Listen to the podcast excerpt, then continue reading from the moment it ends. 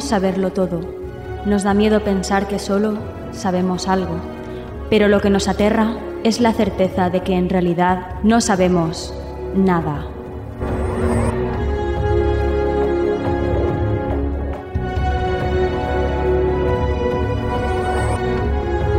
Sígueme por los canales que atraviesan la oscuridad. Remaremos sin descanso. Iluminaremos juntos los caminos de la noche, abriéndonos paso por el canal del misterio.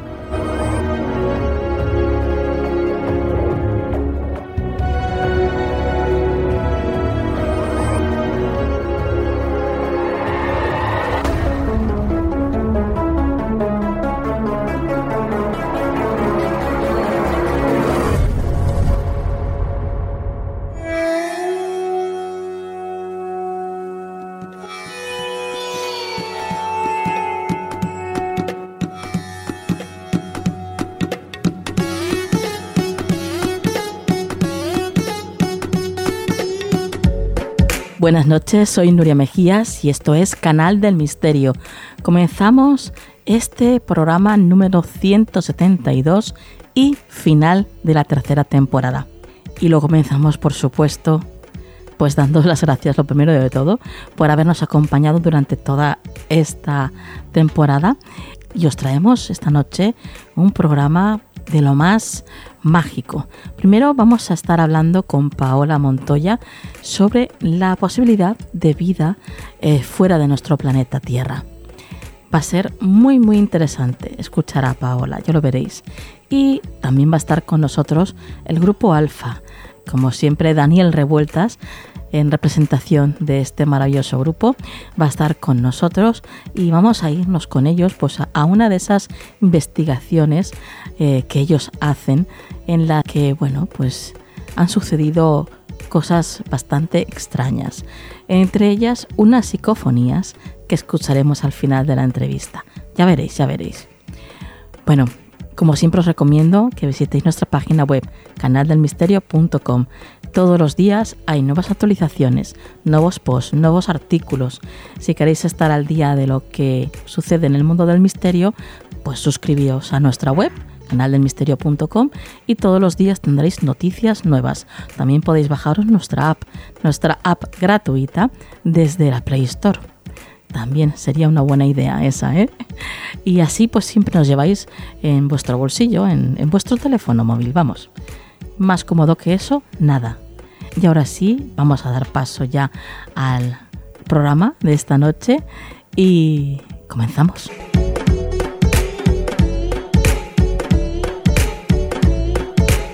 Búscanos en las redes sociales. Estamos en Twitter, Facebook, Google ⁇ Instagram y Tumblr. Somos Canal del Misterio.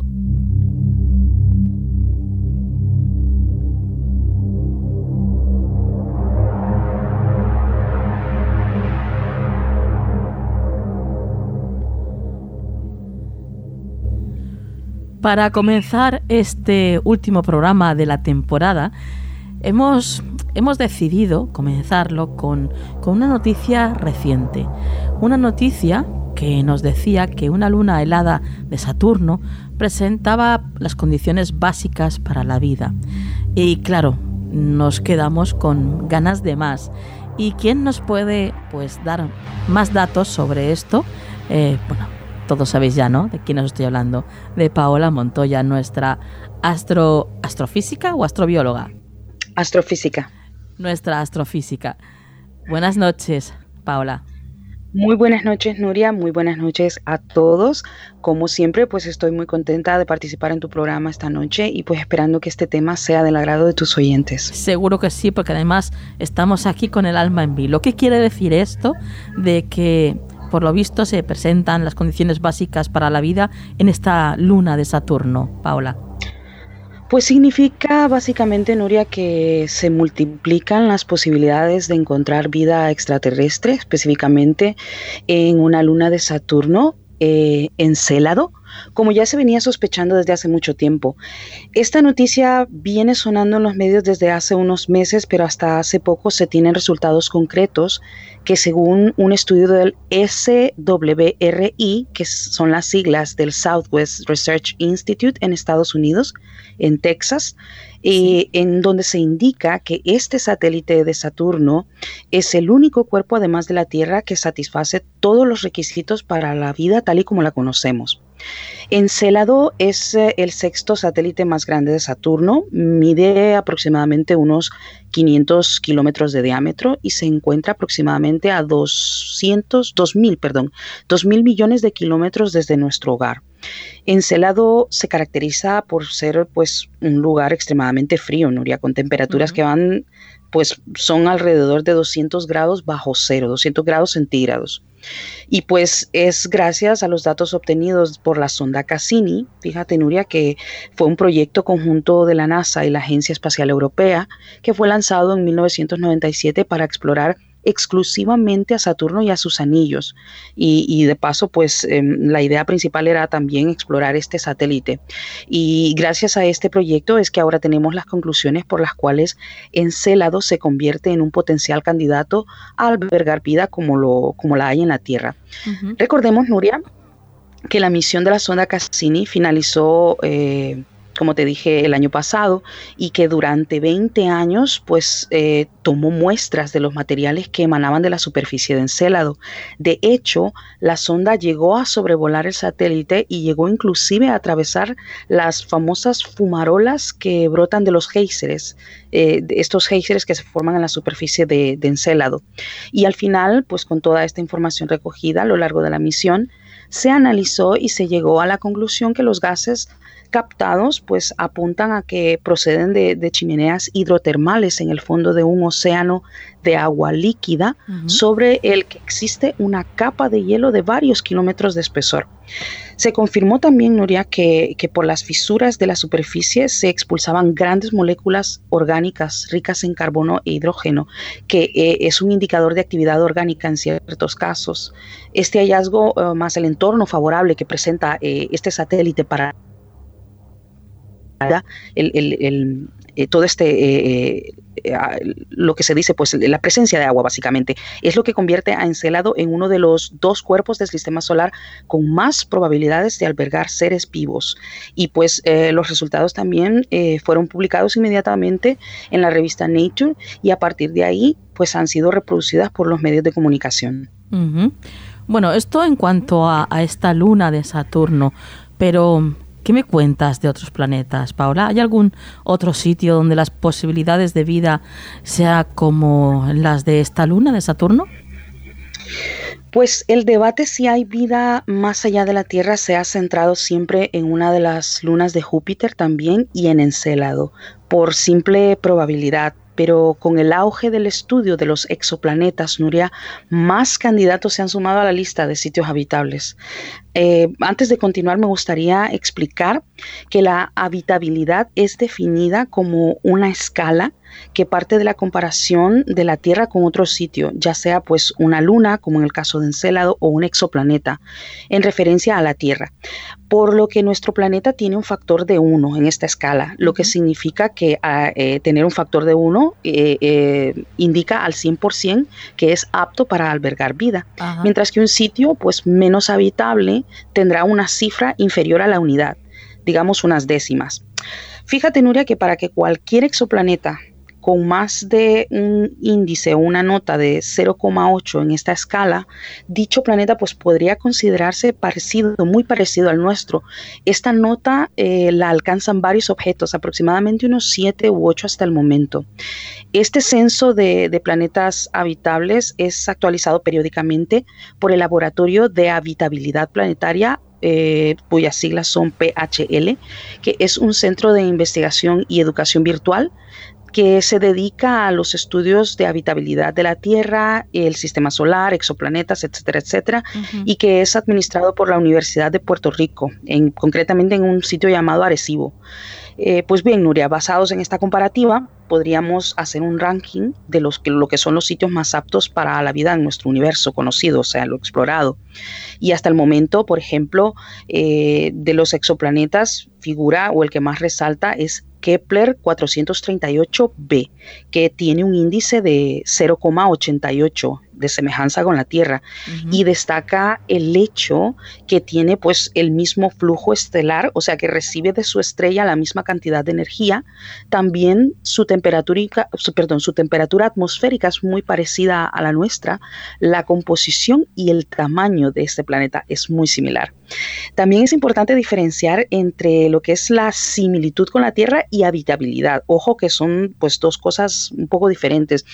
Este último es el criterio que se ha aplicado a la noticia de Encélado, básicamente lo que es la habitabilidad. Sí. Eh, no obstante, pues la escala que mencioné antes tiene que ver más con el parecido. A pesar, Nuria, que ambos aspectos podrían parecer lo mismo, pues como te dije, no lo son. La habitabilidad en sí implica muchos factores más que la similitud planetaria. Claro, además, eh, imagino que, mm, bueno, sería algo totalmente revolucionario, ¿no? El encontrar vida en otros sitios del universo a todos los niveles, además. Pues imagínate, Nuria, las implicaciones para la biología. Muchas de las cosas que tenemos en nuestra mente como una secuencia de eventos, o sea, esa idea de que cómo ha evolucionado la, vida en la Tierra, como una estructura férrea parece, parece en nuestra mente, ¿no? Que, que, así se construye la vida, ¿sabes? Todo eso pues daría un vuelco, puesto que dependiendo de las circunstancias de lo que encontremos allá afuera, sabremos que la vida puede desarrollarse en entornos extremos y en mundos completamente impensables para los seres humanos. Em, hay algo, hay algún motivo eh, para pensar que, podamos encontrar vida fuera de la Tierra. Hay realmente, eh, no sé, pues algo que, que de repente, o sea, que de verdad te dé pistas para decir es muy probable que esto sea así. Sí, Nuria, así como ya hemos tocado pues estos conceptos en programas anteriores, como cuando mencionamos los organismos extremófilos, recordando pues que son aquellos organismos que pueden vivir en condiciones en los que la vida habitualmente no es viable, como ser el calor volcánico, la falta de oxígeno, las condiciones de extrema presión y hasta el vacío espacial.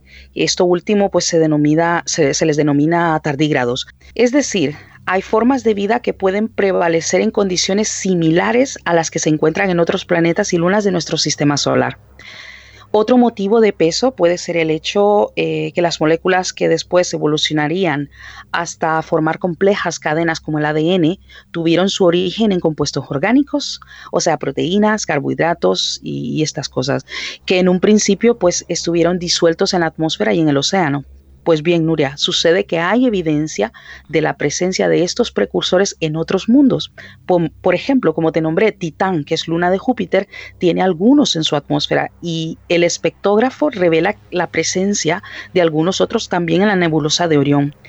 Esto pues no son evidencias certeras, pero sí son pautas y, nos dan altas probabilidades de vida fuera de, nuestro planeta. Y pues precisamente la razón, otro un motivo más, pues podría ser la razón de la, de la noticia de que, ha dado lugar a este programa, que eh, es otro de los motivos que nos, llega, nos lleva a pensar en vida fuera de la Tierra, Nuria. Los últimos años ha sido pues el boom se ha expandido la exploración de planetas fuera de nuestro sistema solar. Se han descubierto en las últimas décadas cientos de planetas extrasolares, la mayoría de ellos gigantes gaseosos como Júpiter, pero entre esos miles eh, también hemos podido detectar pequeños mundos rocosos como la Tierra. Varios de ellos se encuentran a una distancia similar de sus estrellas, lo que se denomina la zona habitable, que no es más que la distancia de un planeta de su estrella para que pueda existir agua en estado líquido. Esta distancia también puede producir, Nuria, en estos planetas que, tengan temperaturas similares a las de la Tierra. Y después de, haber conseguido estos datos de la luna de, Encelado, eh, ¿cuáles son los siguientes pasos, Paola? Pues se continúa, Nuria. La curiosidad y la necesidad de expansión de nuestra raza humana parece pues ser infinita.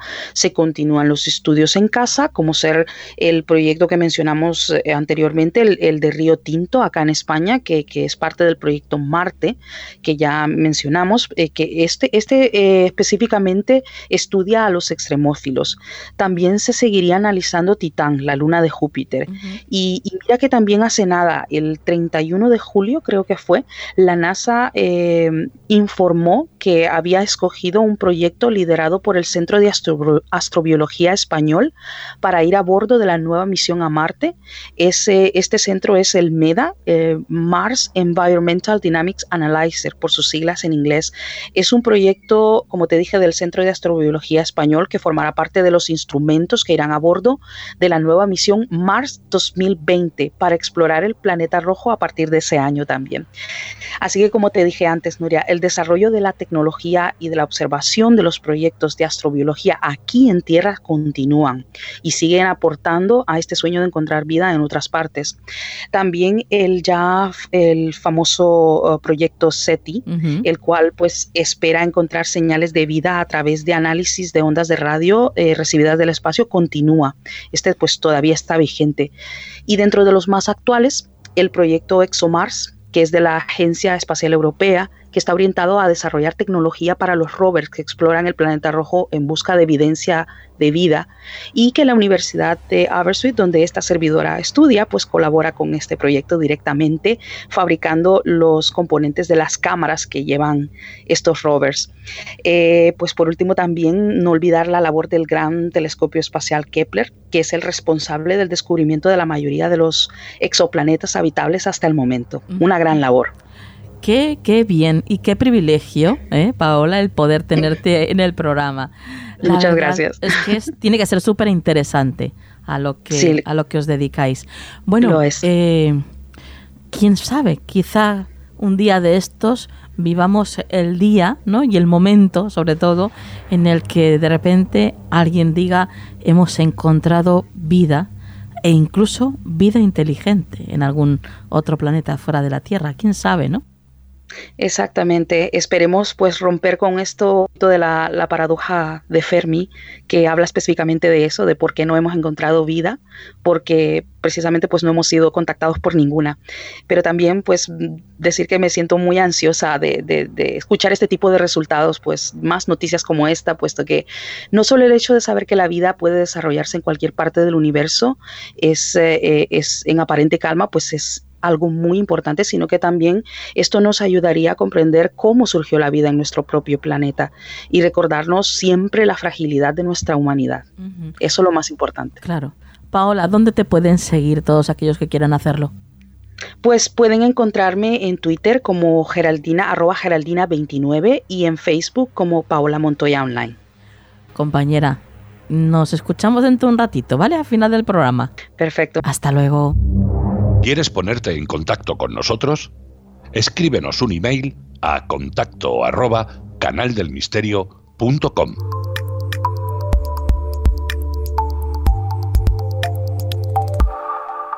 Actualidad en Canal del Misterio.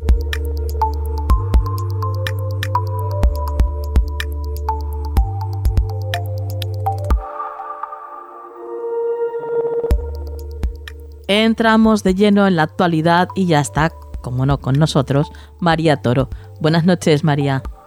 Buenas noches, Nuria. Comenzamos con el siguiente titular.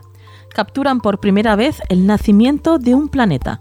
Así es, Nuria. Se trata de la primera imagen que se obtiene de un planeta recién nacido en torno a su estrella y ha sido capturada por el Instituto Max Planck de Astronomía en Alemania.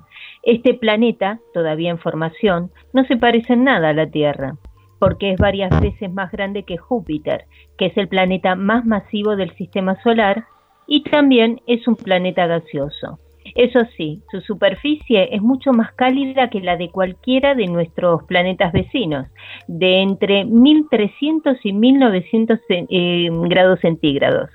Por otra parte, para su elevada temperatura, la distancia con respecto a su estrella es considerable, ni más ni menos que 3.000 millones de kilómetros. el equivalente a la distancia entre Urano y el Sol. El planeta se destaca muy claramente en las observaciones y es visible como un punto brillante a la derecha del centro ennegrecido de la imagen y ha esculpido lo que se llama un disco de transición, un aro de polvo protoplanetario con un agujero gigante en el centro. Estas lagunas internas se conocen desde hace décadas y se ha especulado que se producen por la interacción disco-planeta. Además de lo emocionante del hecho en sí, al determinar las propiedades atmosféricas y físicas del planeta, los astrónomos pueden probar modelos teóricos de formación de planetas y comprender cómo se formaron los planetas gaseosos de nuestro sistema solar, además de intuir cómo se forma el resto de planetas, incluido el nuestro.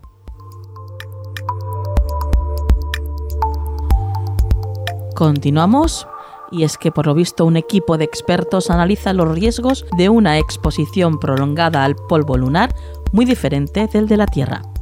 Sí, Nuria, el polvo generó diversos síntomas a cada una de las 12 personas que hasta ahora han puesto el pie en la Luna, desde simples estornudos a fuertes congestiones nasales que duraron varios días.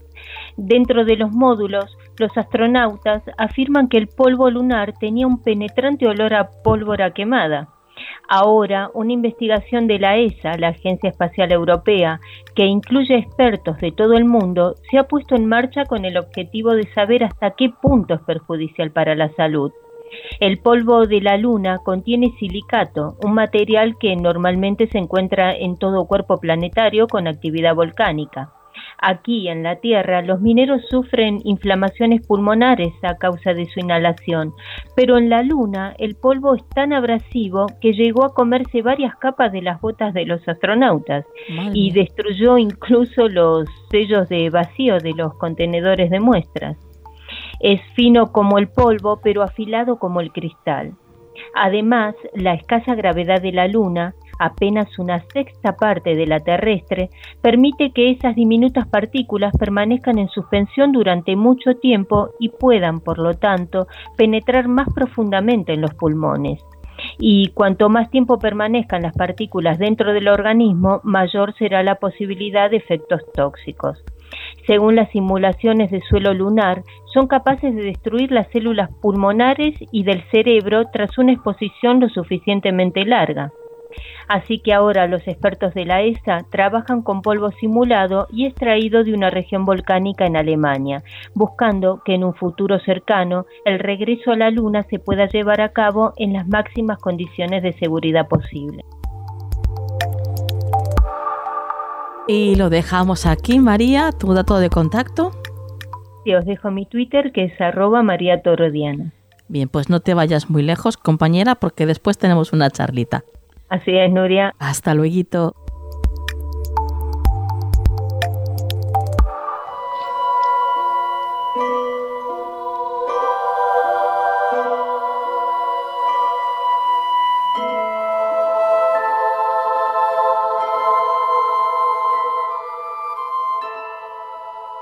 Bueno, pues continuamos con el programa y lo hacemos con, viejos amigos, con el grupo Alfa, con gente que de vez en cuando visita Canal del Misterio para, bueno, pues para presentarnos esos lugares abandonados que ellos recorren y visitan. Y hoy, por supuesto, en su representación, como siempre, está con nosotros Daniel Revueltas. Buenas noches, Daniel. Buenas noches, Nuria. Bueno, buenas madrugadas ya. Un saludo, como siempre, a todos los misteriosos. Y, bueno, pues un placer estar de nuevo aquí eh, con todos vosotros, claro. El placer es nuestro, como siempre, compañero. Y dinos. Eso de viejo me ha calado, ¿eh, Nuria? Sí. Claro, el viejo amigo. Bueno, no te lo tomes como algo personal. Viejos no de edad, sino en el tiempo. Ah, bien, bien. cuéntanos, cuéntanos, ¿qué nos vais a hacer visitar esta noche?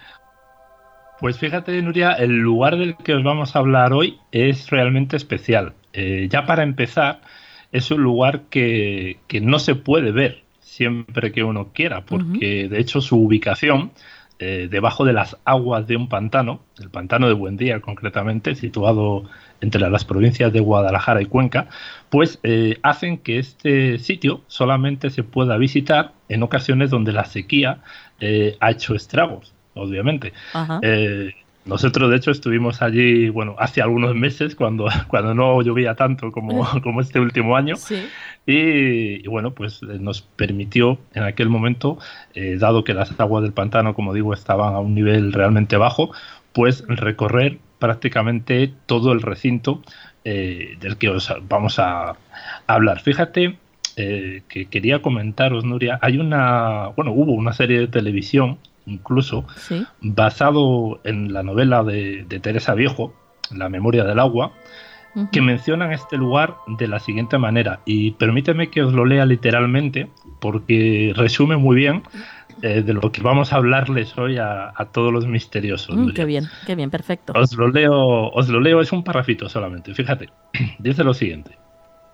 La leyenda decía que el lugar estaba maldito por algo que sucedió entre sus muros, y que hacía infelices a todos los que vivían o pasaban por él.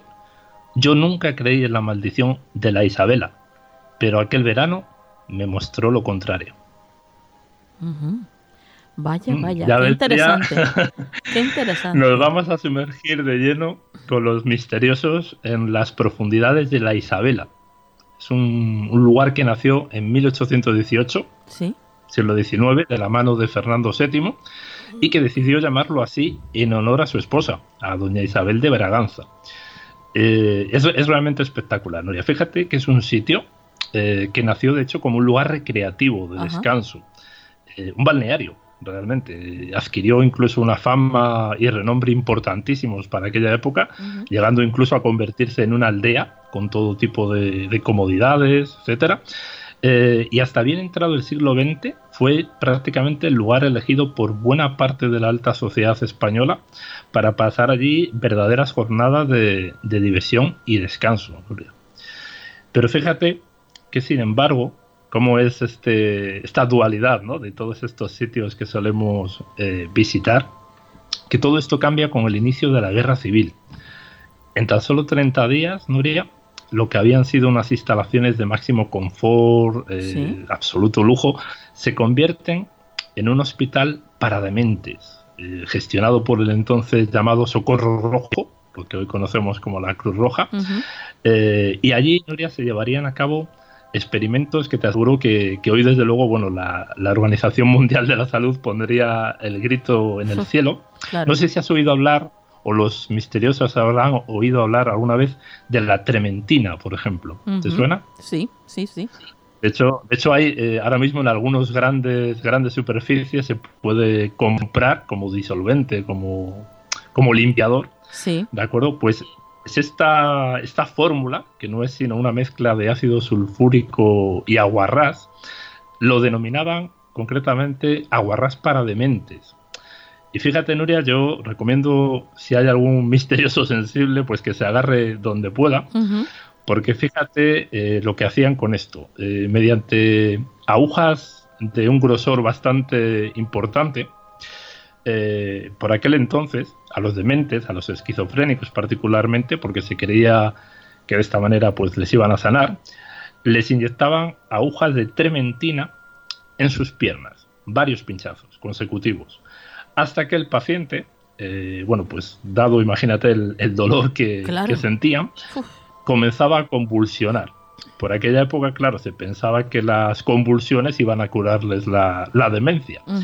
Bien, pues eh, fíjate si eran tan brutales estas, estas convulsiones que, según los textos que hemos podido ver y que hemos podido recopilar, eh, algunos pacientes llegaban literalmente, Nuria, a partirse la espalda. Literal. O sea, imaginaros el dolor, el sufrimiento de aquellas personas eh, e imaginaros, por tanto, la energía y las sensaciones que pueden hoy sentirse en este lugar, Nuria. Qué horror. Qué. Esto, esto es solo una pequeña muestra de, lo que hacía, de lo que llegaron a hacer en este lugar.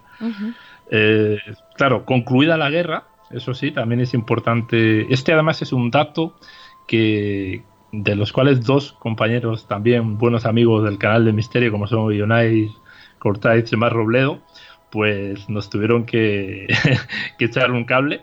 Eh, porque fíjate, concluida la guerra, los muertos que hubo en el balneario se enterraron en una fosa común. Y el resto de enfermos, pues regresó a otros psiquiátricos. En 1955 ya la población abandona definitivamente aquello. Y en 1958, a mediados de, ese año, se inaugura ya el pantano, quedando el lugar definitivamente confinado bajo las aguas. Pues bien, eh, fíjate, Nuria, en una de nuestras eh, visitas que realizamos ahí, nos dimos o nos topamos con una zona eh, absolutamente plagada de huesos. claro, evidentemente nuestros conocimientos forenses pues no, no daban para tanto, con lo cual, como digo, pues tuvimos que consultar con estos dos grandes amigos, con Unites y, con Mar Robledo, que nos, que nos echaron una mano y, afortunadamente, tengo que decir que nos quitaron un, peso de encima cuando nos confirmaron que eran huesos animales. Pero claro, eh, sabiendo que allí había habido, como digo, una fosa común, pues la verdad es que en ese momento sí que nos llevamos bastante, bastante sorpresa al encontrarnos con todo aquello, porque eran, te aseguro, eh, decenas y decenas de, huesos. Eh, como ves, Nuria, la historia del lugar es apasionante. Los trabajos que llevamos a cabo allí nos dieron además resultados realmente interesantes, sobre todo a nivel parafónico, que luego que luego vamos a, poder escuchar. Eh, pero sobre todo lo, con lo que quiero que se queden los misteriosos y lo que te quiero también animar, Nuria, por si te quieres venir un día por aquí. Mm, eh, la Isabela es un sitio que te atrapa. Eh, te atrapa con sensaciones completamente duales. Pasas de la tristeza a la alegría en apenas unos minutos. hay instantes en los que sientes hasta cierto enfado o desazón. Hay zonas, por ejemplo, Nuria, en las que la sensación de que debíamos irnos de allí era apabullante y otras eh, en las que, sin embargo, bueno, pues uno se encontraba perfectamente cómodo.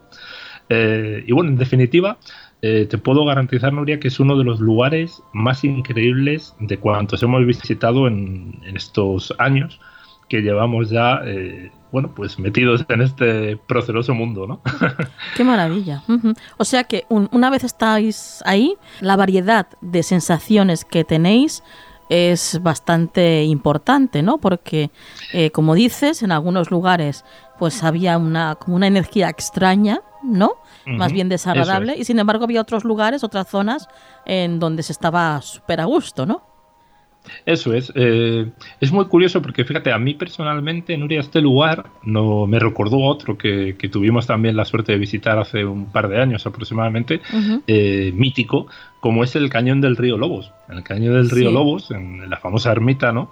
Eh, pues ocurre exactamente lo mismo. Hay, hay momentos en esa zona en las que te sientes absolutamente eufórico y momentos en los que te dan bajón eh, tremendo a nivel energético que incluso, bueno, pues te dan ganas de, llorar. Eh, entonces, son sitios realmente curiosos porque están cargados de una energía, como digo, absolutamente dual. Entonces, bueno, eh, desde luego, si se va a esos lugares, hay que ir, te garantizo, de una forma completamente neutral. no hay que tener miedo, nunca, Nuria, eso no es una energía negativa que no, no debemos de fomentar y hay que ir con ganas de, sobre todo, de dejarse sentir, de, dejar, de dejarse atrapar por el, por el lugar, en definitiva. Eh, ¿Habéis conseguido planos de lo que fue el balneario que hubo ahí, o el sanatorio mental? Existen planos eh, a través, por ejemplo, de, del ayuntamiento de Sacedón, que es el, pueblo que está pues prácticamente eh, junto, a, junto a la zona, eh, que se pueden pedir, se pueden solicitar a través del ayuntamiento y, se, te los facilitan sin, ninguna dificultad. Nosotros, de hecho, eh, lo hicimos, así lo hicimos, y, bueno, la verdad es que nos sirvió bastante como, como orientación.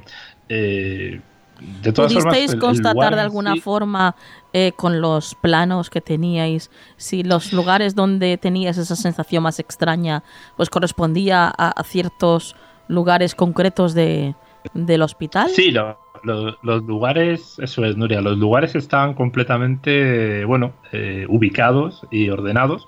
La zona, por ejemplo, estuvimos en una zona muy curiosa eh, junto a uno de los pozos o uno de los eh, orígenes ¿no? del manantial de estas aguas curativas que tenía la zona, eh, donde se desarrollaron pues bueno pues circunstancias bastante curiosas. A nivel psicofónico sobre todo es un sitio muy muy curioso. Nosotros os vamos a mostrar ahora tres de las más interesantes psicofonías que obtuvimos allí, pero la verdad es que hubo bastantes, bastantes resultados en ese sentido no tan claros, aquí ya sabes que siempre, bueno, pues procuramos mostrar las más eh, audibles, sí, claro. Eh, pero es un sitio muy interesante, ya digo. Y, bueno, la verdad es que visitar la Isabela de alguna manera es como visitar, para que los misteriosos puedan hacerse una idea, eh, visitar un antiguo templo griego, ¿de acuerdo? Porque todo lo que se ven, pues son son eso, son antiguas estructuras, antiguas plazas, antiguas. Eh, se pueden ver incluso el baldosonado de, de las calles. De, encontramos incluso restos, por ejemplo, de antiguos frasquitos de cristal, antiguas vasijas, etcétera. Entonces, bueno, es un, es un sitio, ya digo, que merece mucho la pena visitar, pero sobre todo merece mucho la pena eh, sentir, Nuria. Sí que es muy recomendable. Eso sí, lo único, pues hay que esperar a, un año que haya sequía, lamentablemente, porque si no, claro, obviamente la zona eh, no deja de ser peligrosa, eso también hay que, hay que decirlo, porque claro, uno si va en una época en la que el agua eh, no se ha retirado por completo, pues obviamente te puedes encontrar un problema serio al quedarte atrapado, atrapado en ese lugar, claro. ¿Llevasteis algún aparataje más para la investigación, aparte de las grabadoras? Sí, bueno, como digo, realizamos pruebas de medición de campos electromagnéticos, realizamos también pues una serie de comprobaciones de temperatura, etcétera. Eh, pero ya digo, la mayor, en este caso el mejor resultado lo tuvimos a nivel parafónico. Eh, es curioso, porque fíjate si antes no comentábamos el tema de las energías, pues eh, a nivel digamos de, aparataje realmente no se marcaba una diferencia, por ejemplo, esto en el campo electromagnético, que, llamara la atención. Había pequeños saltos, ¿no?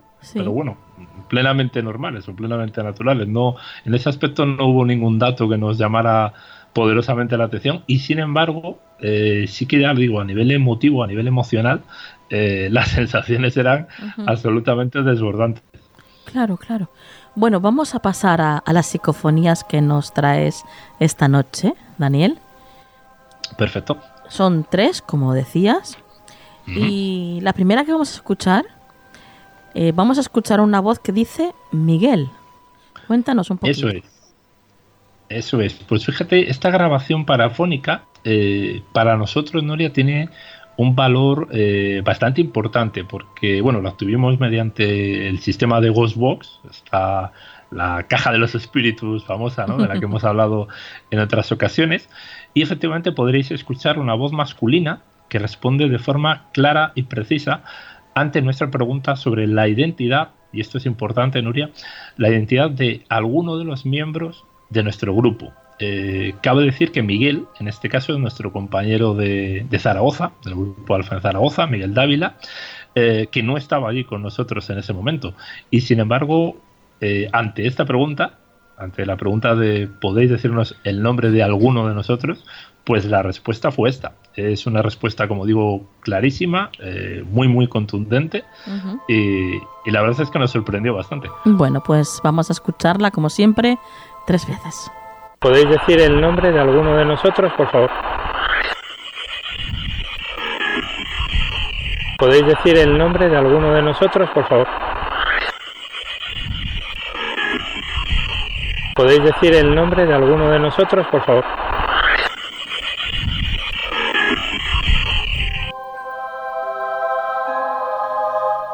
Bueno, ahí sí se escucha una vocecita, ¿eh? una voz de hombre por decirlo de alguna forma. Sí, sí, sí, sí, sí. Es bastante, es bastante clara. Sí, lo que pasa es que es como es muy corta, no sé. No sé yo si dice Miguel o dice o dice otro nombre.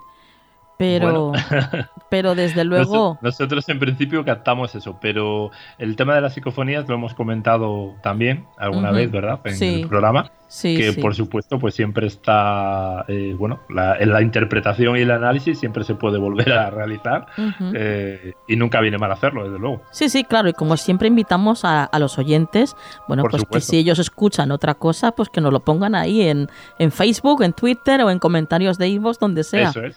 Que, siempre, siempre suma. Siempre viene bien, eso es. bueno, vamos a escuchar la segunda que nos traes, Daniel, y en esta vamos a escuchar una voz que dice, ¿cuántos curas? ¿Cuántos curas? Eso es. Eh, este audio, bueno, los dos siguientes audios que vamos a, escuchar, Noria, ya fueron grabados mediante una grabadora digital normal, eh, una, prueba, digamos, estándar.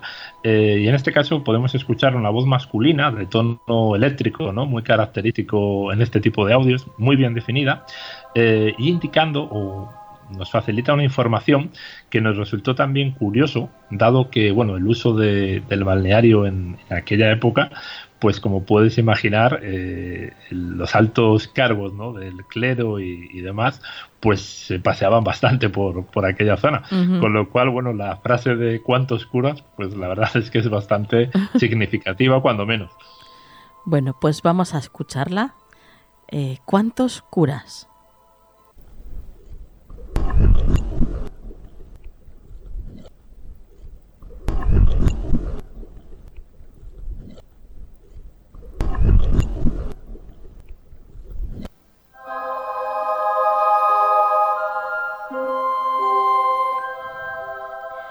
Yo esta la, la escucho más claramente, fíjate.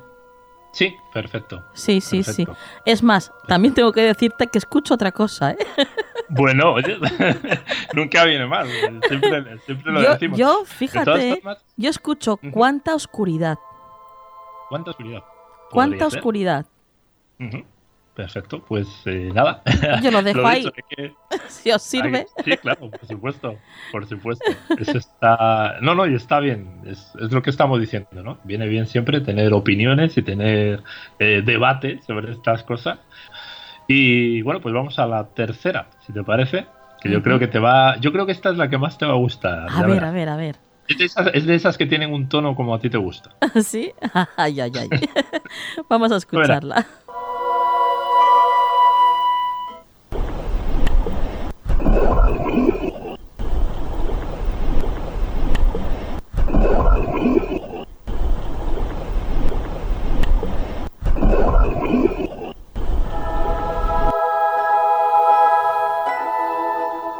Pues tenía razón, es de las que me gusta. ya sabía yo. Ese tonillo, ese tonillo. Ese tono susurrante. Ese tono susurrante. Lo, lo, bueno es que no era de un niño. Si hubiera sido un niño ya hubiera triunfado esa. Claro, claro. Sí, sí, sí, que yo sé que a ti los niños, los niños te Me encantan. Las, bueno, los niños fantasma, ¿eh? Los niños, vivitos y sanos y corriendo y jugando me encantan. Pero ya en, fantasma ya, bueno, es otra cosa. Es otro nivel. es otro nivel de infancia. Sí, sí, sí. son como de otra liga, hablando con un término así más futbolístico. Sí, sí, que está de moda ahora. Oye, Daniel, eh, esta impresiona, ¿eh? Fantástica. A mí personalmente también es la que más me gusta de las tres que, os hemos traído. Eh, es realmente, a mí personalmente es la que más me inquieta, ¿no? Esta frase que dice por aquí, eh, si te, incluso a mí me da la sensación que lo hace como a modo de indicación, podríamos decir, eh, y, como, y como bien tú dices, es una, es una voz pues un poco gutural, siniestra, ese tonillo inquietante. Eh, personalmente a mí es la que más me gusta de las tres. Sí, sí, sí, sí. Bueno, bueno, bueno. Qué bien, cómo nos gusta recorrer estos lugares de vuestra mano, del grupo, de la mano del grupo Alfa, Daniel. Y, y, cuántos lugares de este tipo, ¿verdad? Tan maravillosos hay a lo largo del territorio español. Impresionante. Hay, sí que los hay. Y, lo, a nosotros, eh, la verdad es que hay momentos en los que también nos da cierta tristeza este tipo de lugares, porque son lugares que lamentablemente pues han quedado en el abandono, nadie recuerda en muchas ocasiones ni siquiera su historia, por ejemplo esta, ¿no? La gente como digo, del pueblo de Safedón, que está prácticamente al lado, pues hay poquita gente que recuerde todavía la historia, por ejemplo, de este, de este lugar y lo tienen apenas a unos kilómetros. Entonces, bueno, eh, la verdad es que son sensaciones un poco contrapuestas cuando uno acude a estos lugares, porque en muchas ocasiones te da esa tristeza peculiar, ¿no? decir, qué lástima de, lugar o qué lástima de, de, sitio que nadie lo conozca. Aunque por otro lado, a veces es mejor que no lo conozca la gente, porque eh, dado lo que ocurre en muchas ocasiones, pues mejor, mejor que permanezcan en, el olvido en muchas ocasiones. Claro, claro, claro. Bueno, Daniel, lo dejamos aquí. Mm, no sin antes, desde luego, mm, que nos des todas tus vías de contacto, cómo se puede la gente informar de más cosas del grupo Alfa, dónde tenéis la web, eh, cuéntanos. bueno, la, la, web es www.grupoalfa.org con, con PH. Eh, y después, bueno, en las redes sociales lo cierto es que estamos en, absolutamente todas, hasta, hasta en Pinterest podemos estar. Entonces, nada, es simplemente Grupo Alfa con PH y ahí nos encuentra con facilidad. Y bueno, ahí podemos publicar o solemos publicar todos los eventos en los que solemos participar, acudir. y, bueno, si nos quieren escribir algo, pues perfecto también en administrador arroba grupoalfa.org. Genial. Daniel, te, voy a poner en un compromiso. un compromiso, tú comprométeme. Mira, eh, yo eh, quiero que eh, la temporada que viene nos hagáis más visitas, ¿eh? Eso digo yo. ya sabes, ya sabes que nosotros estamos encantados, Nuria, y, y, es cierto que te aseguro que me puedo comprometer sin, sin ninguna dificultad. Ojalá que así sea. Eh, este año la verdad es que, bueno, por otro lado hemos tenido la fortuna de tener un año lleno de, actividades y de tareas, pero ya sabes que por nuestra parte estamos encantados de, venir aquí siempre que, es posible, Nuria. Bueno, pues lo dejamos aquí hasta la temporada que viene. ¿eh? A todos los miembros del grupo Alfa, un besazo, aunque, bueno, no podemos conectar con todos. Tú se lo trasladas, Daniel, a todos ellos. ¿eh? Y... Por supuesto y continuamos con el programa. Buenas noches, Nuria. Un abrazo a todos.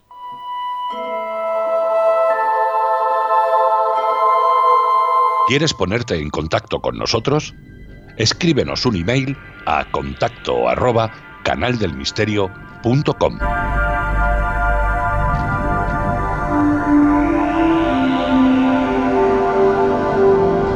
El consejo de la semana en Canal del Misterio.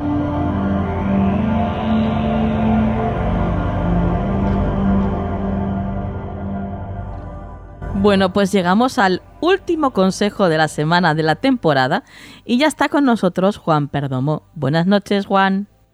Muy buenas noches, Nuria. Y vamos a por ese último consejito que no sé yo. vamos a hacer fuerza a ver si, de aquella manera. A ver si sale uno bueno, bueno, venga. hombre, eso, eso siempre, eso siempre. ¿Runa o tarot, Juan? Eh, tarot. Tarot, perfecto. Pues vamos allá.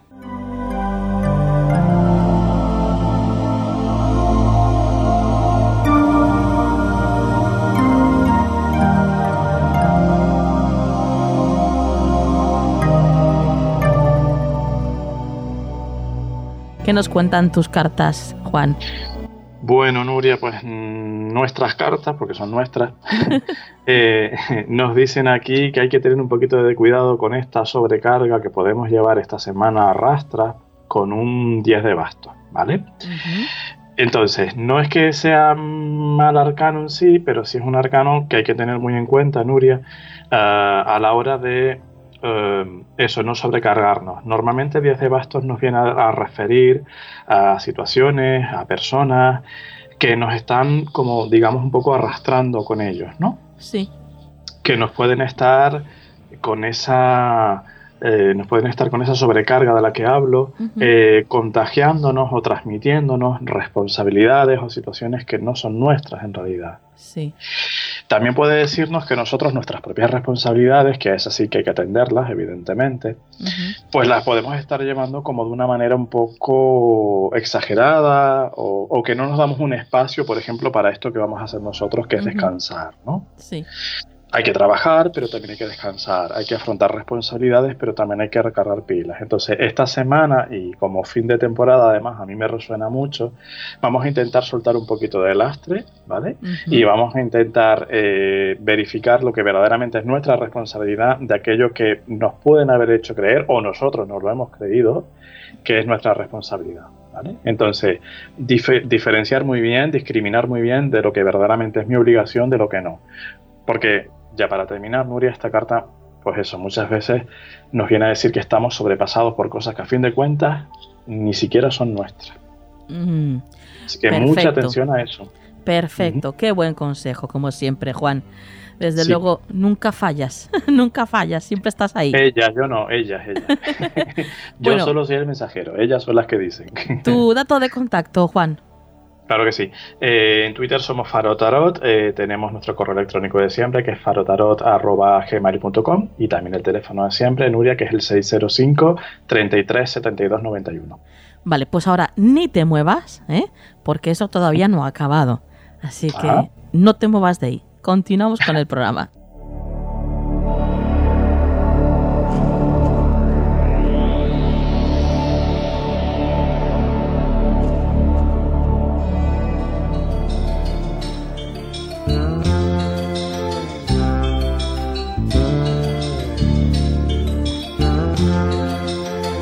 Bueno, pues llegamos ya al cierre de este programa, de este último programa de la tercera temporada de Canal del Misterio. Y ya estoy reunida con, con la gente que ha participado en este programa. Eh, Paola, Juan, Aluriel, María. Hola de nuevo. Hola. Hola. Hola a todos. Buenas noches, Nuria, compañeras. Bueno, Juan, tú y yo acabamos de hablar ahora mismo, ¿eh? Pero ya sabéis que he ido diciendo durante el programa a cada uno de vosotros que os fuerais quedando porque quería tener esta mini charlita con vosotros y quería saber pues pues más o menos qué es qué os lleváis de esta temporada de, de Canal del Misterio. María, ¿qué es lo que lo que te llevas de esta temporada? Como cada temporada me llevo el reconocimiento de, la gente que nos sigue a través del grupo, eh, a través de Twitter y las redes y como no toda la información de los compañeros que hemos ido compartiendo, que no fue poca. Desde luego, desde luego. Aluriel, Juan, vosotros qué me decís, ¿qué tal ha ido para vosotros esta temporada? Pues mira, Nuria, eh, esta, temporada eh, se ha notado muchísimo el cariño de los oyentes, de las quedadas cuando hemos ido a Madrid y bueno, las que has hecho aquí en Valencia. Pero se nota mucho el, ese cariño que te transmiten, ese buen rollo, ese amor eh, que, se ve en la red, pero luego en persona es mucho más apasionante y bueno, el aprendizaje de todos mis compañeros de lo que han ido contando y de los temas que hemos ido exponiendo en el programa. La verdad es que ha sido un buen balance. Hombre, pues yo coincido con mis compañeras, me llevo sobre todo, por encima de todo, eh, el cariño de la gente, el privilegio de poder estar aquí haciendo esto y también eso, toda la información, todos los temas que hemos tratado, en particular, ya que está aquí con nosotros ahora, Paola, que para mí ha sido un súper descubrimiento. Eh, porque me cuenta cosas que mm, yo no sé cómo ella las puede entender, me ayuda a mí a entenderlas. y entonces para mí ha sido un subidón, pero bueno, igual que el trabajo de todos los compañeros, que se aprende un montón y se disfruta muchísimo. Paola, eh, como decía Juan, tú, bueno, te has estrenado con nosotros esta temporada. Cuéntanos cuál ha sido tu balance. Pues para mí fantástico, es mi primera vez en la radio, estoy emocionadísima, estoy muy feliz, como bien han comentado los compañeros, recibir ese, esa cercanía de la gente, ese abrazo, esos saludos, esas felicitaciones, es, ha sido algo que, que me ha motivado mucho y obviamente pues eh, el tratar de, transmitir un poco lo que es la ciencia y hacerla más legible para, para todas las personas a cualquier nivel es algo muy importante para mí. Me ha ayudado muchísimo a definirme qué es lo que quiero hacer y cómo lo quiero hacer. Una experiencia maravillosa que agradezco mucho tanto a tus oyentes como a los compañeros, a este magnífico equipo. Bueno, nosotros también sabes que estamos encantadísimos con acogerte aquí en la familia, Paola.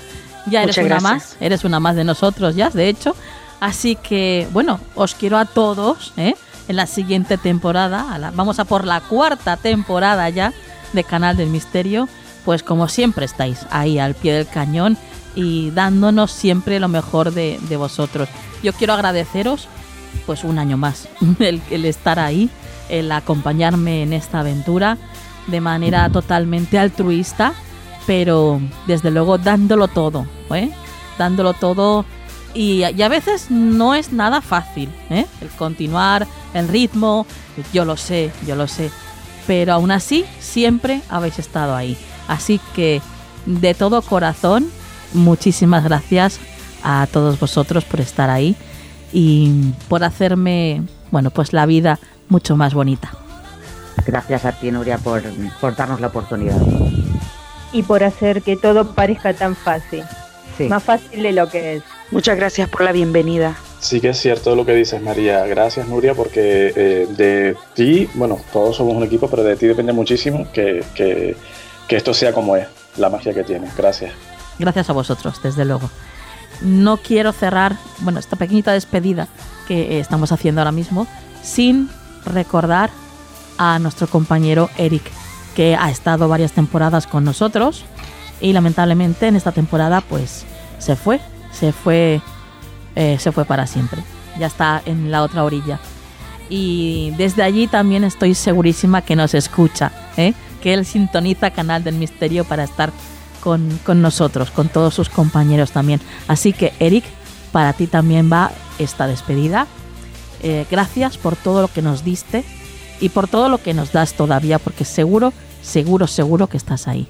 Allá donde estés, un besote enorme para ti, compañero.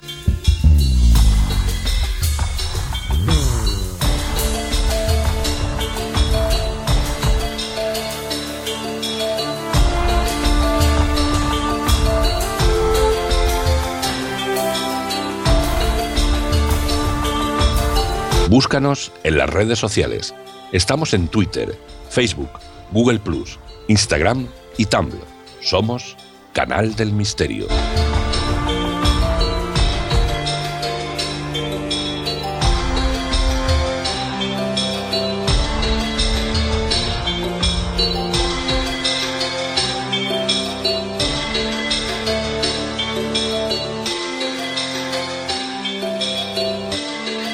¿Quieres ponerte en contacto con nosotros? Escríbenos un email a contacto arroba canaldelmisterio.com.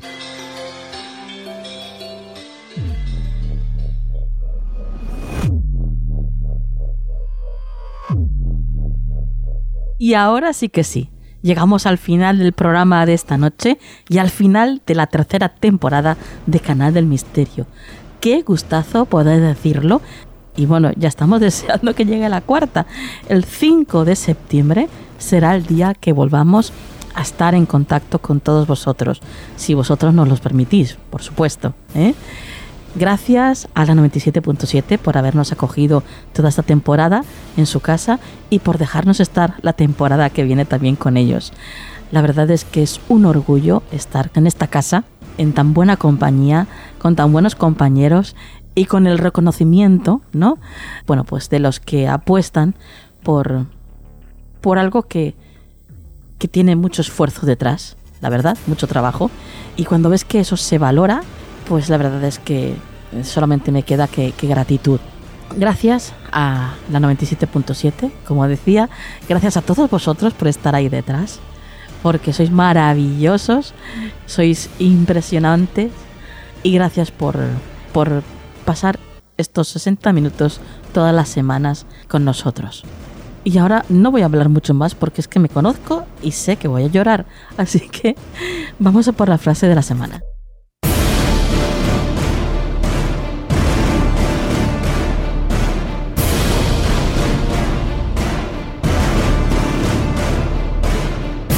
Da igual lo lejos o lo cerca que esté el final del camino. Si dejas de caminar, no llegarás nunca a lograr lo que tratas de conseguir. Que la luz esté siempre en vuestras vidas. Feliz verano, cuidado con la carretera y hasta el 5 de septiembre. Un besazo a todos.